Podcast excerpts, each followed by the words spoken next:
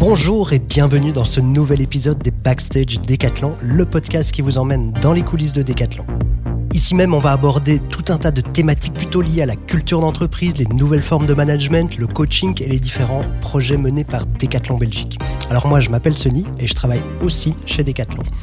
Aujourd'hui, on poursuit et on clôture cette mini-série d'épisodes consacrés à la transformation de l'entreprise et j'accueille Thomas Lejeune, leader pour la communication et le marketing chez Decathlon Belgique. Salut Thomas. Salut Sony.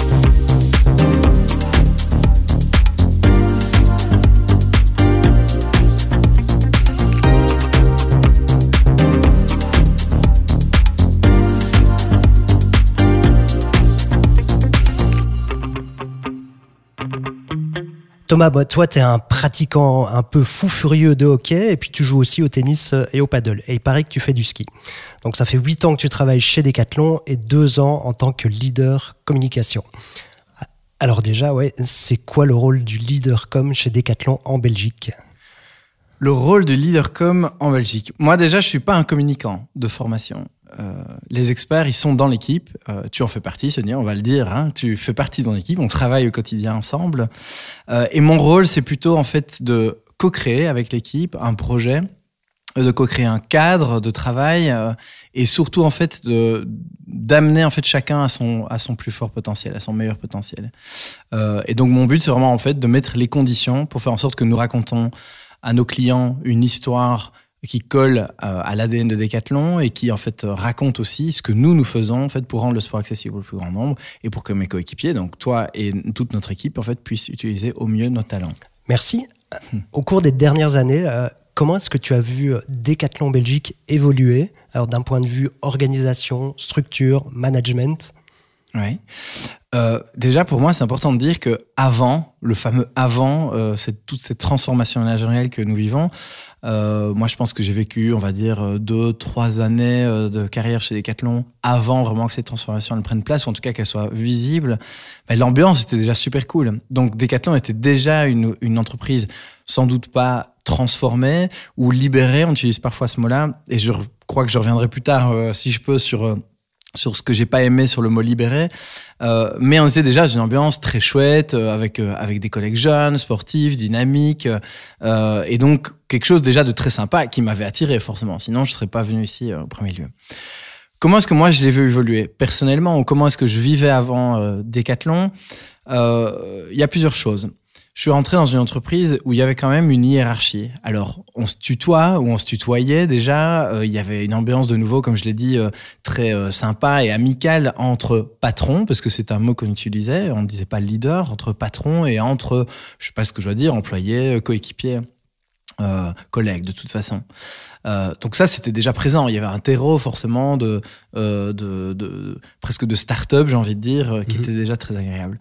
Mais il y avait effectivement cette hiérarchie qui paraissait bah, très non seulement pyramidal, mais aussi euh, très euh, solide dans le sens où pour évoluer, parce que moi je suis rentré aussi chez Decathlon parce que j'avais des ambitions de pouvoir évoluer, euh, bah ça semblait être pas un parcours du combattant, mais en tout cas il fallait mettre beaucoup beaucoup beaucoup d'énergie pour gravir des échelons et gravir des échelons parfois de peut-être un parcours qui nous faisait pas super envie, mais c'était un peu le parcours obligatoire.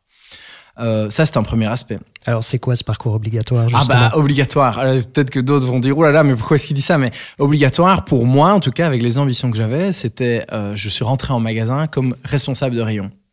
Et mon ambition était de devenir directeur de magasin et après directeur de magasin, pouvoir enfin, c'était en tout cas ce que j'avais en tête, faire un job. Euh, alors j'avais des envies du côté commercial, j'avais des envies du côté communication, euh, des envies euh, sur les sports. Donc il y, avait un métier qui s'appelait DSP à l'époque, qui était en fait directeur d'un sport et on mettait tout en place fait, pour faire fructifier, pour promouvoir ce sport et, vendre ce sport évidemment au niveau belge. Avant ça, il y avait donc ce parcours responsable de rayon, alors ce qu'on appelait rentrer en structure, donc on était soit un exploit, donc un responsable d'exploitation, soit un responsable caisse, et qui gérait là aussi en fait tout ce qui touchait au personnel et aux frais de personnel, puis directeur en formation et directeur. Et puis après le Graal, on pouvait éventuellement prétendre à autre chose après. Et donc moi, je me suis engagé dans ce parcours-là, avec beaucoup d'envie pour ces métiers-là, c'est vrai, mais c'était pas mon objectif final. Mon objectif final, c'était on peut le dire, c'est d'être là où je suis aujourd'hui en fait. Euh, je pense qu'aujourd'hui, quelqu'un qui euh, postulerait ou qui aurait envie en fait d'être leader communication pour la Belgique, il n'aurait plus besoin, je pense, de faire tout ce parcours qu'on jugeait à l'époque obligatoire pour y être. S'il a le talent, l'envie et quelques skills, hard ou soft skills bien entendu, mais euh, ben, en gros, si on considère qu'il est la meilleure personne au meilleur moment, au meilleur endroit, il pourrait le faire, peu importe tout le parcours ou le bagage qu'il aurait pu accumuler en magasin avant. Je crois. Ouais. Mais du coup, comment toi, tu as vécu cette période euh, entre deux, entre l'avant et le maintenant, après?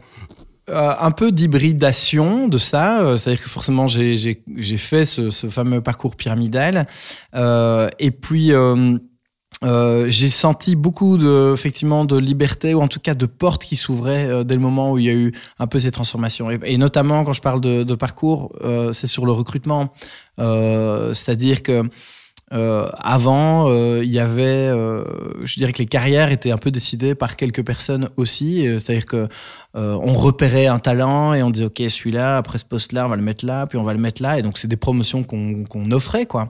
et ce qui est très appréciable sur ce côté-là ou sur ce sur ce sujet-là en particulier, euh, bah, c'est qu'en fait chacun est libre euh, de se reconnaître dans une candidature et de dire bah moi je pense que je suis la bonne personne et je vais me présenter pour ça. Et de la même manière, c'est pas un supérieur hiérarchique qui va décider oui en fait en fait toi tu es la bonne personne puisque moi par exemple sur mon recrutement j'ai été recruté par vous, par l'équipe et quelques autres personnes qui se sont euh, jointes au processus pour donner un avis un peu extérieur. mais donc en fait ça, si je peux utiliser ce mot-là, ça démocratise en fait complètement le jeu si on parle de parcours interne. Ouais. C'est vrai que c'est un cas un peu particulier. Hein. Tu as été recruté par, euh, par l'équipe com elle-même. Mm-hmm. Euh, moi, j'ai envie d'enchaîner un peu justement. Enfin, c'est quoi en fait les, chez Decathlon les fondements de la culture d'entreprise? Euh, Qu'est-ce qui fait que oui qu'on est qu'on est nous et qu'on on agit de cette manière? Ouais. J'aime bien que tu me poses la question comme ça parce que on m'a déjà posé la question comme étant qu'est-ce qui rend Decathlon unique? Et euh, moi, j'aime pas en fait de dire qu'on est unique. On l'est sans doute, mais en fait, comme plein d'autres boîtes, euh, comme j'espère en fait toutes les boîtes, euh, j'espère qu'elles ont leur unicité. Qu'est-ce qui nous rend différents En fait, qu'est-ce qui nous rend juste nous-mêmes?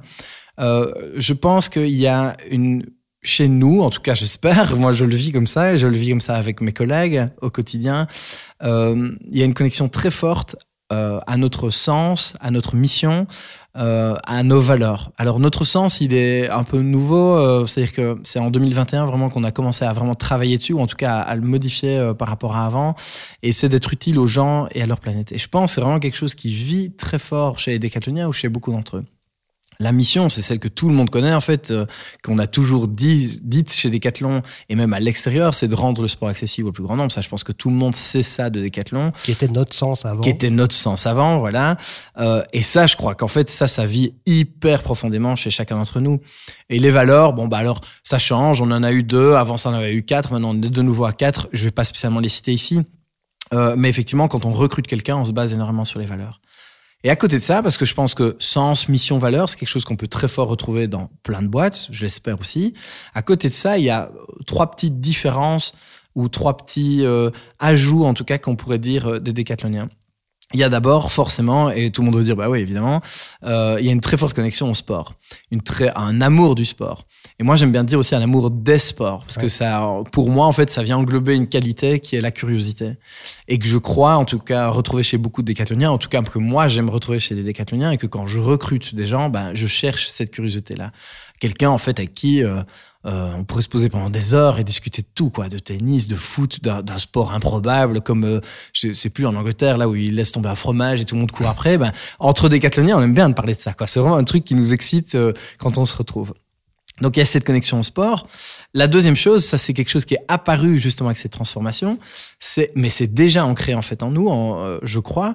Euh, c'est le do what you love, ce qu'on a appelé comme ça. En tout cas, fais ce que tu aimes. Mhm. Et au départ, je dois dire, euh, j'étais assez critique de ça. Moi, je comprenais pas. J'ai eu aussi une éducation. On disait bah non, tu peux pas faire tout ce que tu aimes. Enfin, je crois que c'est une phrase qu'on a sans doute beaucoup entendue. On peut pas toujours faire ce qu'on aime.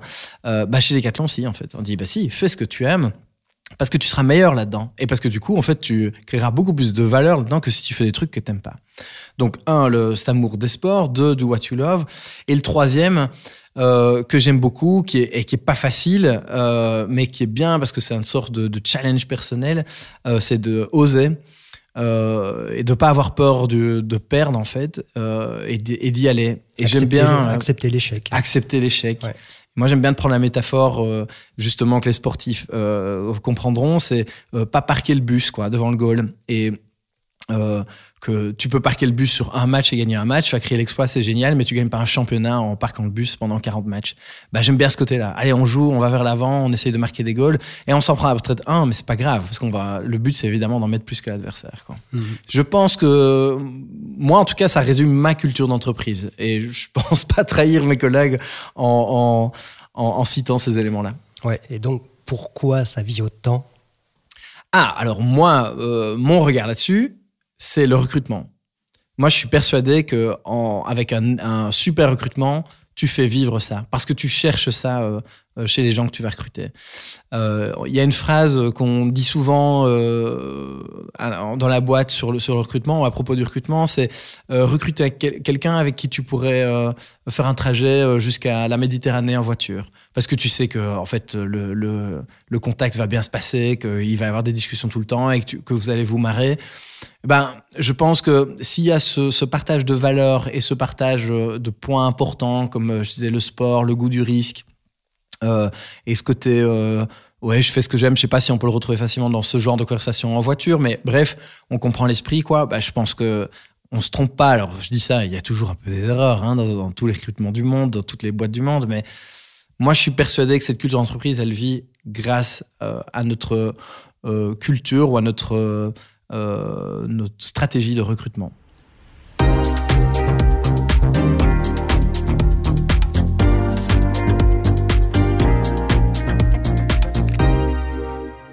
Alors, tu en as déjà un petit peu parlé, mais on, on va un peu revenir dessus. Euh, comment toi, tu as vraiment vécu la naissance de, de cette organisation en réseau? Ah ouais, j'ai parlé du mot liberté. Euh, je m'en souviens de. Je crois que j'ai entendu parler la première fois en 2014 euh, et on nous parlait de nous libérer. Et moi, j'ai très mal pris avec mes collègues de Liège. J'étais à l'époque au magasin de Liège Ferronstré, qui n'existe pas, il a déménagé, qui n'existe plus, pardon, il a déménagé. Euh, et on disait, ouais, vous devez vous libérer. Et on comprenait pas, on se sentait pas du tout menotté ou quoi que ce soit, on se sentait à l'aise, quoi. Euh, mais parce que je crois, euh, parce que tu me demandes comment j'ai vécu, bah, je l'ai pas bien vécu en fait. Mhm. Et je crois qu'il y a eu un gros manque à ce moment-là de, de- je sais pas si je peux euh, utiliser le mot pédagogie, mais en tout cas d'explication. C'était pas clair. C'était pas clair du tout. On comprenait rien en fait à ce qu'on nous voulait et, et, et je pense que c'est marrant parce qu'on le vivait déjà, on vivait encore ce côté très pyramidal, c'est-à-dire que ça venait euh, de, de quelqu'un chez Decathlon qui a eu cette idée-là, puis qui l'a transmise aux gens qu'il animait, dont il était le patron, quoi. Puis les gens euh, qui étaient euh, dans l'équipe de cette personne étaient eux-mêmes les patrons de quelqu'un d'autre, et ainsi de suite. Donc en fait, on l'a vécu en cascade. Enfin, on a reçu cette information en cascade qui était dénaturée, un peu comme le téléphone sans fil. Et donc, euh, je sais pas, j'ai souvenir, nous, qu'on on se voyait un peu comme des rats de laboratoire, on essayait des trucs avec nous, mais ça marchait pas bien, parce qu'on nous avait pas bien expliqué. Nous, on les prenait pas bien, parce que c'était un contexte un peu très particulier, un peu particulier dans ce magasin-là. Donc, euh, ma toute première expérience avec la libération d'entreprise, elle était pas dingue. Et par la suite. alors Alors, par la suite, euh, toujours pas. Et par la suite. Ah bah, attends, oui, je vais développer, mais toujours pas. Moi, je suis passé après dans un magasin qui s'appelle Hollen, euh, qui est en Campine, et où euh, euh, là, le terreau avait pas du tout été travaillé. Donc moi, j'arrivais déjà un petit peu plus pétri de ces idées-là, ou en tout cas, de, je voyais beaucoup plus ce qu'elles pouvaient amener. Je n'étais pas encore assez mûr sur la question, mais je voyais, je voyais où, où on voulait aller et, les avantages qu'il y avait à en, retirer euh, pour la boîte, mais aussi pour les personnes concernées, bien entendu. Et, euh, et je suis arrivé assez naïf en me disant ouais, je vais mettre ça en place, je vais mettre ça en place. Et je dois dire que j'avais un directeur, j'étais là comme directeur en formation, je l'ai pas dit, mais j'avais un directeur hyper bienveillant par rapport à ça. Qui disait moi c'est pas mon truc, mais je te fais confiance. Euh, Enfin, c'est pas mon truc. Je me vois pas, en tout cas, m'investir là-dedans, mais je te fais confiance, euh, tu peux y aller. Mais euh, il faut un terreau, quoi. Et c'était un peu compliqué. euh, et je crois que je me suis, j'étais un peu comme Don Quichotte et j'essayais, euh, j'essayais d'amener des concepts nouveaux, mais j'étais peut-être aussi très maladroit dans la façon de les amener. Donc, donc là, cette expérience, c'était toujours pas dingue. Puis j'ai eu l'opportunité incroyable de partir à l'étranger pour ouvrir un magasin. Ouais. Et, En Afrique du Sud. En Afrique du Sud, qui est un pays qui est cher à mon cœur, mais en l'occurrence, c'était aussi incroyable de se dire, allez, euh, on va tester des choses avec des gens qui ne connaissent pas Decathlon. Et là, en fait, c'est marrant parce que euh, alors qu'on on était dans un pays où, euh, de nouveau, la, hiérarchie est très présente, il faut aussi dire qu'il y a des différences énormes dans le niveau d'éducation entre les personnes, donc euh, c'est pas simple de mettre ça en place. Et eh ben, je l'ai vécu à fond là-bas. Et je, sens que, enfin, je me souviens avoir expérimenté pas mal de petits trucs, tout simplement. Et quand je suis rentré en Belgique et que j'ai eu l'opportunité donc de reprendre le leadership sur, sur la com, là, je me suis senti vraiment enfin à l'aise. Donc pour moi, c'est assez récent. Ça va faire deux ans que je suis vraiment à l'aise avec ces concepts-là et que, et que je me sens vraiment euh, assez mature aussi pour, euh, pour tester des choses, accepter aussi mes limites. Et, euh, accepter de faire des échecs justement et de, et de rebondir là-dessus. Quoi. Et c'est quoi justement les, vraiment les, les plus grosses déconvenues que tu as connues? Ah, c'est difficile. Euh, je ne sais pas si c'est des grosses déconvenues, je ne sais pas si c'est des choses spectaculaires, euh, mais, euh, mais ça peut parfois être dans l'attitude. Il y a quelque chose qui me vient en tête là maintenant. C'était avec notre collègue Julie, avec qui j'avais installé tous ces principes de je fais confiance, je te laisse décider sur ton périmètre. Et, je me revois, je ne sais plus pourquoi c'était exactement, mais je crois que ça devait être un, un gros contrat. Et je crois que j'ai un peu paniqué à l'idée de lui laisser en fait toute la place et, euh, et j'ai pris la place quoi. J'ai pris la place. T'as repris le contrôle. J'ai repris le contrôle en disant ouais ok c'est moi qui dis oui ou non, c'est moi qui valide ou pas. Et euh, il y a quelque chose de génial en fait, c'est que Julie elle, elle, a pas sa langue en poche, elle ose dire les choses et elle est venue me trouver en me disant je suis pas d'accord avec ça. Tu me dis que tu me dis que j'ai la responsabilité, que tu me fais confiance là-dessus. Euh, le brief était quand même assez clair, donc tu as pu faire passer ton message et malgré tout tu reprends le contrôle. Et ça, c'était une petite claque parce que ça faisait pas très longtemps que j'étais sur la com, euh, ça devait faire quelques mois, je sais plus très bien. Et euh, je me suis vraiment dit, attends, euh, tu viens avec ces idées-là, tu les vends aussi parce que je, vous en ai beaucoup parlé au départ et, et, et, tu parles de confiance et suite, puis tu reprends le contrôle dès que, dès que tu commences à stresser, ça va pas quoi. Et c'est le genre de choses qui rend mature en fait, parce que grâce au feedback que m'a fait Julie, j'ai pu vraiment progresser. Et je crois pas que ce soit représenté depuis, quelque chose de similaire en tout cas. Ouais. Mais dans le même ordre d'idée, du coup, enfin, comment tu fais toi en tant que leader, leader pour la communication, pour donner finalement de la liberté, donner de la confiance euh, à ton équipe, mais en gardant aussi en tête tes objectifs, enfin les objectifs que tu souhaites atteindre avec l'équipe? Mhm. Comment tu, tu trouves le, le bon compromis, le, juste milieu? Ouais, c'est dans la fin de ta phrase que, qu'est la clé pour moi. Avant, c'était mes objectifs. Et j'essayais d'amener les gens vers mes objectifs. Euh, souvent pour des mauvaises raisons, je crois, mais euh, ici, ce sont nos objectifs. Et c'est très différent. Déjà, euh, je dois le dire, c'est plus confortable en fait pour moi que ce soit nos objectifs et pas mes objectifs. Je me sens pas seul. Ensuite, en termes de motivation et de, oui, si, de motivation, tout simplement. Euh, je, je, remarque que ça marche beaucoup mieux en fait que ce soit nos objectifs et pas les objectifs du patron et où moi je viens vous dire bon on va atteindre ça et, euh, et vous êtes gentil vous allez tout mettre en, tout mettre en place pour y arriver mais vous avez, je vous fais confiance pour y arriver non non ce sont nos objectifs et donc euh, attends, je ne sais plus quelle était ta question. Euh, la liberté que je laisse. Euh, ben forcément, on, on, est tous drivés du coup par ou cet objectif-là. Et et comme je l'ai dit au, au, départ, vous êtes les experts. Et donc, euh, moi, j'ai tendance, en fait, à, laisser de la place par rapport à ça et juste, en fait, à vouloir m'informer. Ça, je pense que j'ai toujours ça un peu de l'ancien système, c'est ce besoin d'information. J'aime bien être au courant. En revanche, euh, je vois mon rôle comme étant quelqu'un qui euh, va faire réfléchir peut-être avec un regard un peu extérieur. Un peu parce que ça commence un peu à disparaître ce regard extérieur, parce que je suis plongé évidemment maintenant dans la tâche depuis deux ans. Mais voilà, c'est un peu ce rôle-là que moi j'essaye d'avoir. C'est euh, et je veux pas utiliser le mot challenger, mais je vois bien que je tourne autour. Euh, mais allez, tant pis, disons-le. Euh, c'est un peu d'aller challenger les idées que vous avez, les idées, les, concepts qui sont qui sont étudiés ou, ou, tout simplement le, le, le chemin pour arriver à nos objectifs pour faire en sorte finalement qu'on y arrive collectivement. Mais euh, voilà, j'essaye de, perdre, en tout cas de plus reprendre ce contrôle-là euh, que, euh, que j'avais tendance à prendre avant. Donc oui, challenger, c'est toujours remettre en question, aller essayer de voilà de, de titiller un petit peu. Ouais. Et sur, euh, enfin moi je reviens un peu là sur sur la transformation en tant que telle. Euh, et par rapport à tout ce que tu as vécu, tout ce que tu viens de m'expliquer, est-ce que vivre la transformation, euh, c'est pas aussi justement euh, remettre en question à chaque fois le processus même de cette transformation?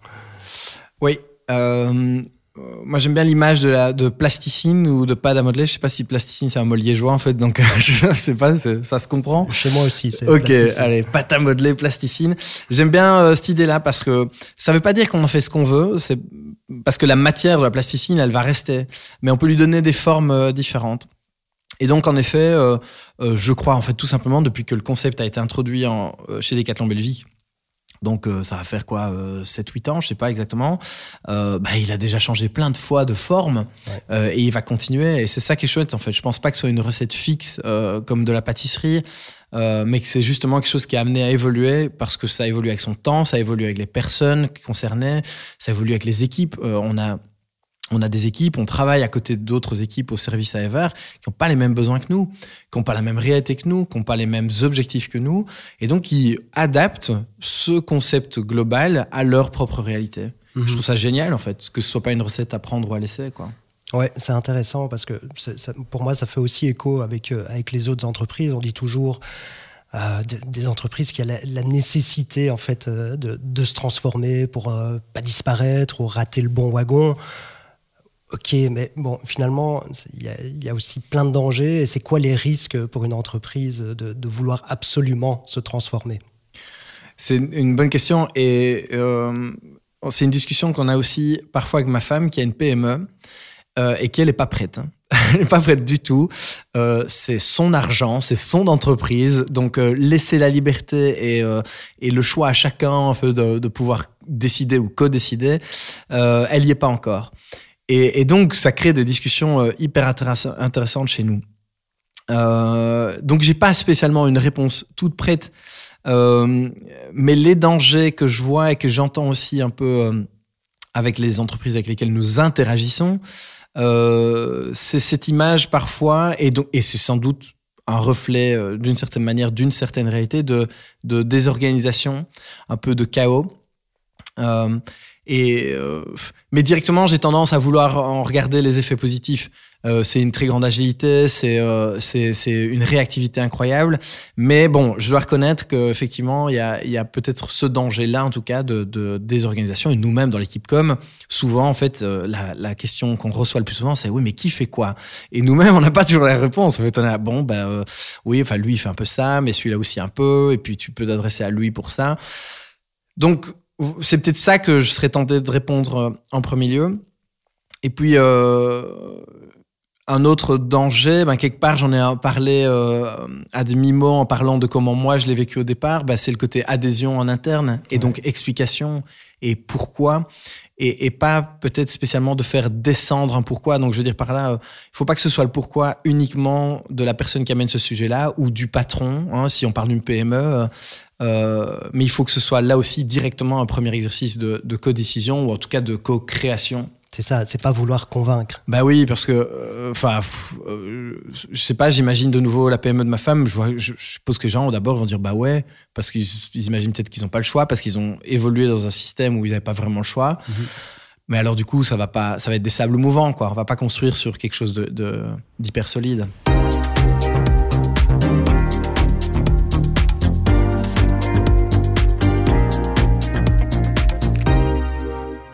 Alors bon, les leaders euh, de la communication nationale de Decathlon Belgique, euh, vraiment d'un point de vue communication, avec une organisation en réseau, toute cette multitude de projets qui naissent et qui fleurissent un peu partout entre les magasins, les différents services, etc. Ben aujourd'hui, comment est-ce qu'on assure la cohérence du message final destiné aux clients? Ça c'est chaud, hein. ça c'est très chaud. Euh, et puis, euh, en fait, c'est très chaud en pratique. Et quand j'y pense en théorie, je me dis, mais ça ne devrait pas être si difficile. Pourquoi c'est chaud en pratique? Parce que, ben, comme tu l'as dit, il y a plein d'intervenants différents qui communiquent tous d'une manière ou d'une autre. Et on peut dire aussi, euh, disons-le, d'une certaine, avec un certain, une certaine qualité ou une autre. Euh, Ce qu'il faut peut-être préciser, c'est que chaque leader de projet finalement a accès à tous les moyens de communication de Decathlon. C'est pas l'équipe com qui a la main sur, euh, sur Facebook, sur Instagram, etc. Chacun peut venir euh, avec son projet. Et... Et puis, ben, si les gens qui nous écoutent suivent eux-mêmes des pages Facebook, par exemple, de magasins, eh bien, les magasins communiquent avec leur propre page Facebook, pour ne citer que ce moyen de communication-là. Donc, euh, comme je disais, en pratique, c'est chaud parce qu'effectivement, on a toujours en fait, envie d'amener ce souci de cohérence sur un message qu'on amène, sur, euh, sur des thématiques qu'on veut porter, ainsi de suite. Et d'un autre côté, je me dis, oui, mais en fait, toutes ces, toutes ces cellules, pour les appeler comme ça, qui communiquent, euh, elles sont quand même animées de nouveau par le même sens, la même mission, les mêmes valeurs, cette culture d'entreprise-là. Donc, euh, il y a peut-être là aussi euh, une réflexion à se faire pour moi-même, pour nous dans l'équipe, sur bah, comment est-ce qu'en fait on, essaye de, de, lâcher un peu ce contrôle qu'on veut avoir absolument. Et peut-être que c'est notre métier qui doit évoluer en fait, d'être des créateurs exclusifs de communication de Decathlon Belgique à euh, des conseillers, consultants, je sais pas quel est le bon mot, euh, des personnes que qu'on consulte en fait euh, pour savoir en fait voilà là j'ai envie de communiquer sur ce projet-là au nom de Decathlon puisque ce projet-là est porté par Decathlon, ben à quoi est-ce que je dois faire attention, qu'est-ce que je dois dire, qu'est-ce que je dois faire? Et voilà notre métier va peut-être évoluer dans les années à venir pour en fait garder cette cette fraîcheur qui fait que tout le monde peut communiquer et pas retourner vers un truc très rigide où il y a uniquement une équipe qui communique et quand même essayer, comme tu dis, d'assurer une certaine cohérence parce que voilà, c'est quand même le monde de la communication euh, avec certains codes et, une image de marque à, protéger, bien entendu. Ouais. Est-ce que, est que finalement, euh, on ne devrait pas être plus transparent? Donc, euh, on communique sur plein de projets différents. Et parfois c'est des leaders de projets qui justement prennent le lead sur, euh, sur, la, sur la communication. Euh, est-ce qu'on ne devrait pas aussi parler de ce qui se passe à l'intérieur et de, du pourquoi, de cette transformation, de ce qui se vit à l'intérieur de nos bureaux, de nos magasins, de, enfin, de tout ce qui se passe derrière le rideau finalement? C'est quoi ton point de vue là-dessus? Moi c'est mon rêve déjà, euh, mais j'ai une une casquette de communicant. Donc, euh, c'est un peu biaisé. C'est-à-dire que, enfin, c'est d'un regard que je porte sur moi-même. Euh, je me dis, ah, ce serait top si on pouvait montrer ce qui se passe chez Decathlon à tout point de vue, hein, euh, jusque dans les chaînes de production. Euh, parce que je sais aussi qu'il y a sans doute des fantasmes sur Decathlon, grosses boîtes, euh, comment est-ce qu'ils produisent. Bah, j'ai envie de le montrer, moi. Et c'est-à-dire, euh, évidemment, de le montrer en toute transparence, hein, pas en mode on, on, rend une usine toute propre et puis et on essaye de, de, vendre du rêve. Non, montrons exactement à quoi ressemble une usine qui produit pour le groupe Decathlon. Donc ça, c'est un de mes rêves. et puis, pour retourner peut-être directement à ta question, bah, c'est un peu ce qu'on fait là maintenant, en fait, euh, avec ce podcast, avec ce, avec ce livre. Euh, mais ce qui est important, en fait, c'est d'enlever cette casquette de communicant. Parce que les personnes qui ont porté ce projet de livre au départ, ils l'ont ils l'ont vraiment pas fait avec euh, l'optique de, de, dire ouais ça va redorer l'image de marque de Decathlon. Et là il faut être complètement honnête, c'est nous en fait avec notre casquette de communicant qui sommes venus en disant ça c'est génial pour Decathlon, on a vraiment envie de raconter ça, on a envie de montrer ça.